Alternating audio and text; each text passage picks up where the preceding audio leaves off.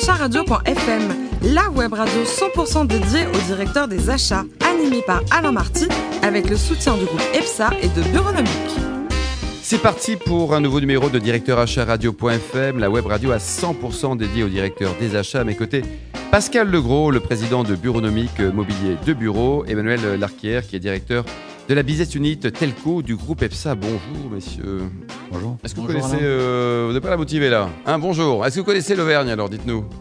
Ah oui, euh, pour le rugby déjà. Ah oui, bien sûr. Et vous, Emmanuel? Plutôt pour les volcans. Pour les volcans, bah, ça tombe bien parce que le premier invité est né à Clermont-Ferrand. Il s'agit de Maître Franklin Brousse, avocat spécialisé dans les achats innovants, digitaux, informatiques et télécom. N'en jetez plus. Bonjour Franklin. Bonjour Alain. C'est quoi un achat innovant? Un achat innovant, c'est deux catégories. C'est acheter euh, tout ce qui relève euh, du monde du digital aujourd'hui, une application, euh, euh, un site web, euh, des objets connectés. Et ça peut être aussi euh, des achats où on va être plus dans un mode projet, où on va développer, soit en co-innovation pardon, avec euh, une entreprise, un projet, une technologie qui ensuite va pouvoir être déployée au sein d'un grand groupe. Et bosser avec des startups, euh, les patrons des achats ont pas un peu peur parce que quelqu'un qui a pas de bilan, qui a trois jours d'existence, c'est une bonne idée. euh, on risque sa peau quelque part, non? Alors oui, effectivement, c'est un des challenges de- des directions achats aujourd'hui, c'est comment appliquer euh, des processus de contractualisation et d'achat avec des euh, startups qui ont effectivement aucune référence, ont parfois, euh, comme je l'ai vu dans certains cas, aucun client. Donc ça veut dire qu'il faut... Aucun euh, client, aucun chiffre d'affaires, mais ils sont sympas. mais, mais, mais Ils une envie. technologie qui fonctionne, un très, très fort potentiel, des, des fonds d'investissement qui, qui vont entrer, et donc un, un- avenir, une potentialité qui peut être très intéressant, mais qui, est il est vrai, présente un, un risque euh, très important que les achats doivent apprendre à gérer. Et le côté juridique, parce que voilà, c'est des contrats, si on met euh, trois semaines à être référencé, dix jours à signer un contrat et, et huit ans pour le mettre, on, enfin voilà, on a dépassé la date limite, si je puis dire. quoi. Donc est-ce que l'agilité juridique, c'est important aussi quand on achète, avec toujours des, des jeunes bois, des jeunes pousses? Alors oui, effectivement, c'est très important, puisque l'idée de- d'acheter de l'innovation, c'est l'idée de prendre de l'avance sur des concurrents ou de rattraper un retard. Donc effectivement, c'est le- l'exemple que je donne souvent. Si on, on, on met euh, six mois, un an à conclure un deal avec une start-up pour acheter de l'innovation, euh, ben, euh, finalement, ce, ce temps-là, pendant ce temps-là, on a perdu l'avance qu'on était euh, censé prendre ou, le- ou le retard qu'on était censé rattraper. Tout à l'heure, vous parliez de co-innovation, on explicite un peu les choses? Bah, co- Co-innovation, c'est l'idée de dire qu'à un moment donné, un, un grand groupe et une start-up vont travailler ensemble, vont mettre en commun euh, des ressources, de la technologie pour développer une nouvelle solution qui n'existe pas aujourd'hui, euh, un objet connecté, et euh, où euh, le grand groupe peut aussi euh, offrir un réseau de distribution à la start-up. C'est un cas qu'on voit euh, assez souvent en ce moment. Ouais, L'aider à grandir quoi, directement. Exactement. Emmanuel Larquière Alors, euh, si on devait retenir trois éléments euh, clés de la contractualisation avec un fournisseur, notamment euh, sur la partie euh, innovation, euh, quels seraient-ils? Alors, il y a la propriété intellectuelle, hein, qui est un sujet euh, toujours euh, central et très important pour une start-up, puisque euh, il faut comprendre que pour une start-up, la propriété intellectuelle, c'est son actif. C'est un actif immatériel, c'est son, seul actif, surtout quand, quand- quand on est au, démarrage. Donc, euh, effectivement, euh, les startups sont peu enclins à euh, céder leurs droits de propriété intellectuelle. Donc, ça, c'est un challenge dans la contractualisation. C'est justement trouver des mécaniques contractuelles innovantes au travers de notions d'exclusivité, de notions de licence, de notions de royalty. Ça peut avoir aussi un impact sur le, le modèle économique. Emmanuel? Alors, je reviens un peu sur ce que vous disiez, Alain, tout à l'heure, mais il y, a un- caractère de dépendance financière, de dépendance économique, hein, on le voyait sur les startups. Et c'est dans, dans l'innovation, vous êtes confronté au quotidien à ça. Donc aujourd'hui, euh, les parades que vous, que vous mettez en place, en dehors des partenariats, quels sont-ils?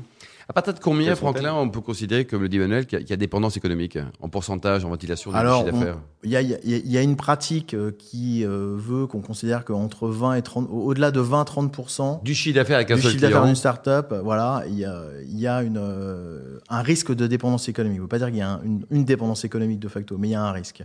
Alors effectivement, dans une start-up, on peut se retrouver à 100% très rapidement.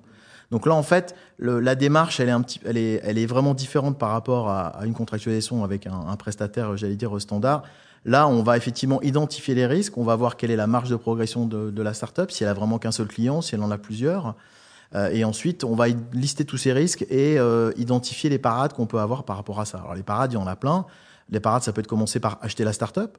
Donc là, on, on ré- on- on élimine le risque. Ça peut être rentrer à son capital à un moment donné. Ça peut être aussi, grâce au- à la co-innovation qu'on va faire ensemble, lui apporter d'autres clients, donc développer son chiffre d'affaires.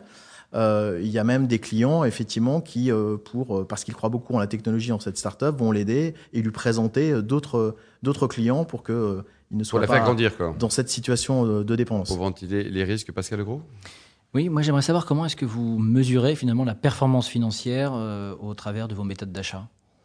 Alors moi je la mesure pas parce que je, je suis qu'un Ou vos clients euh, euh, qu'un humble juriste, mais la performance financière, elle se généralement, elle peut s'exprimer au travers de ce qu'on appelle les plans de progrès, et ça c'est quelque chose qu'on peut contractualiser. C'est effectivement dire je, je conclus avec une un contrat euh, avec une start-up. Et dans ce contrat, je prévois qu'il peut y avoir des mécaniques contractuelles qui vont permettre au travers d'indicateurs de mesurer. Et puis on va avoir des, des, des points de rendez-vous annuels, semestriels pour effectivement Pour mesurer euh, effectivement la, la performance que ça peut avoir. C'est tout à fait quelque chose qui se contractualise au même titre que la qualité de service, ça peut être aussi effectivement la performance financière. Pascal Et votre approche est finalement est assez novatrice, en tout cas on n'a pas entendu parler euh, énormément. Qu'est-ce qui rassure ou qu'est-ce qui plaît dans cette euh, nouvelle méthode d'achat euh, auprès de vos clients? Alors, euh, bah, ce qui plaît justement, c'est qu'il y a une méthode. Euh, on a mis en place au cabinet une méthode qui s'appelle euh, la méthode d'évaluation euh, des risques liés au projet d'achat d'innovation. C'est justement l'idée d'avoir une approche méthodologique et de pas se dire, voilà, j'ai un contrat, puis je vais essayer de, faire rentrer mon cas dans ce contrat-là. Non, je vais analyser quels sont les risques vis-à-vis du projet que j'ai, de l'entreprise, de la start-up, identifier les contre-mesures que je peux avoir pour limiter ce risque, et ensuite voir quels sont les fondamentaux du deal que je vais faire avec la start-up pour ensuite arriver à un contrat et donc pas, comme on dit, mettre euh, la charrue avant les bœufs. On passe au côté perso, Franklin. Vous adorez le bon vin avec modération toujours. Un souvenir d'une dégustation de Cheval Blanc 1970. Et en plus, on n'a même pas été invité. Non, C'était bon ou pas? Euh, c'était à la fois, j'allais dire, très bon et très décevant, euh, puisque j'allais dire l'alcool n'était plus là, mais euh, un, un goût intense et puis euh, Une émotion quand même. hein. voilà une, ém- une, une émotion, euh, puisque c'est j'ai retrouvé cette, cette cette bouteille au milieu de plein de bouteilles dans, dans la cave de mon père, donc Bah, toutes les autres, faut nous les amener, hein, tranquillement et amicalement, qu'on va s'en occuper. Quoi.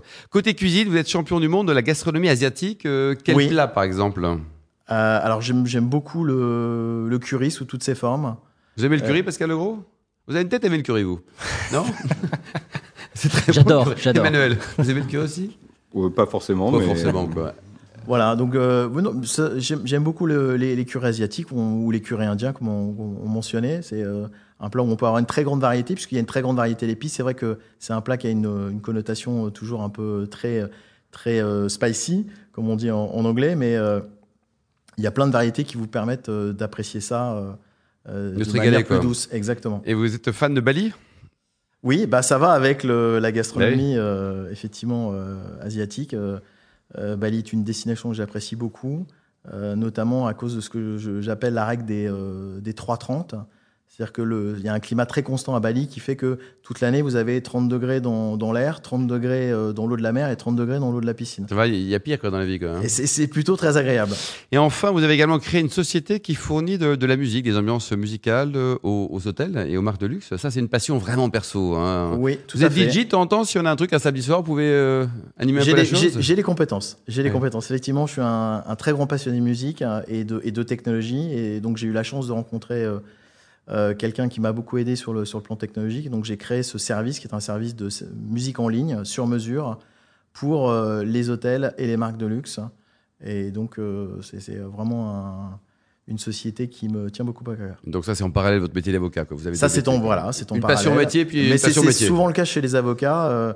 Les avocats ont souvent des, des activités euh, annexes. Bah oui, vous êtes des gens normaux. Merci beaucoup, Franklin Brousse. Je rappelle que vous êtes avocat spécialisé dans les achats innovants, digitaux, informatiques et télécoms. Merci également à vous, Pascal Legros, Emmanuel Laquière. Fin de ce numéro de directeur achat radio.fm. On se retrouve vendredi à 10h pour une nouvelle mission avec évidemment deux nouveaux invités. Directeur achat radio.fm vous a été présenté par Alain Marty avec le soutien du groupe EPSA et de Bureaunomique.